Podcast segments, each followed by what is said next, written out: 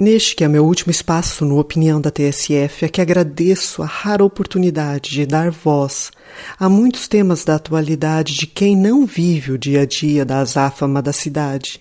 E noutros casos, por defeito da autora, escaparam propositadamente ao pretendido, servindo de eco ao que mais se assemelhavam a crônicas do que a uma opinião.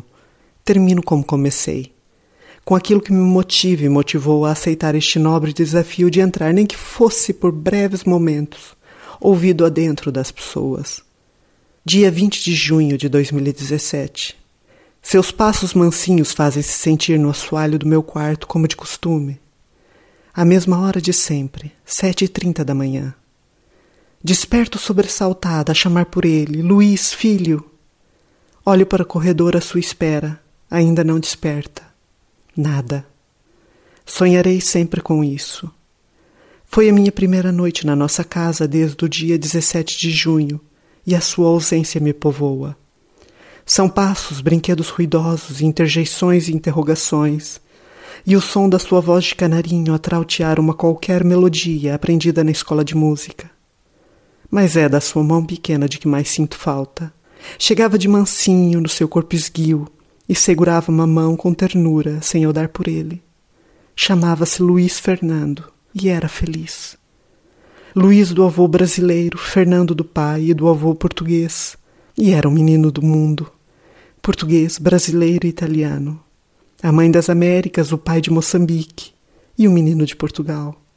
São as crianças do futuro, cidadãos do mundo e filhos da sua terra o Luiz foi mais uma das vítimas do incêndio de 17 de junho, e sem ele começa a grande tristeza. Não foi o único. Nove crianças sucumbiram naquela noite maldita em que o inferno fez -se sentir na terra, e os homens emudeceram-se num lugar que se chama Portugal. Não foi criado para ser um príncipe, mas sim livre.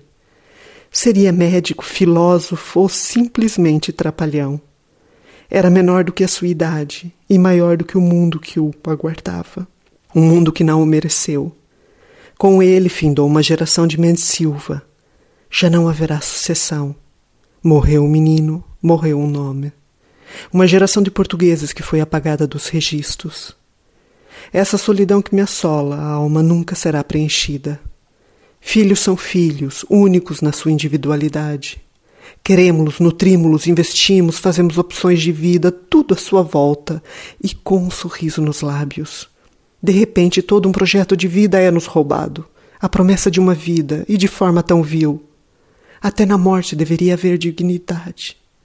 Já não o levarei pela mão à escola primária, o seu primeiro ano. Já não assistirei às audições de música.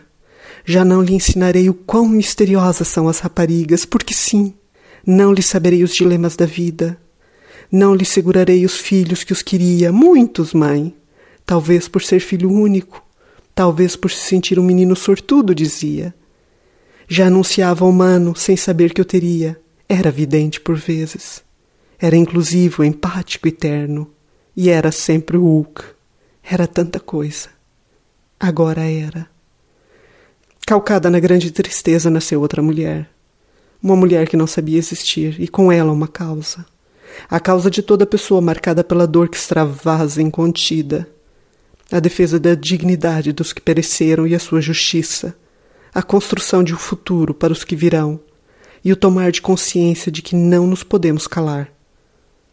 Volvidos vinte e cinco meses da tragédia que assolou Portugal, Releio as primeiras páginas desse diário e tenho a sensação que muito se passou desde então, que houve um despertar coletivo para o problema.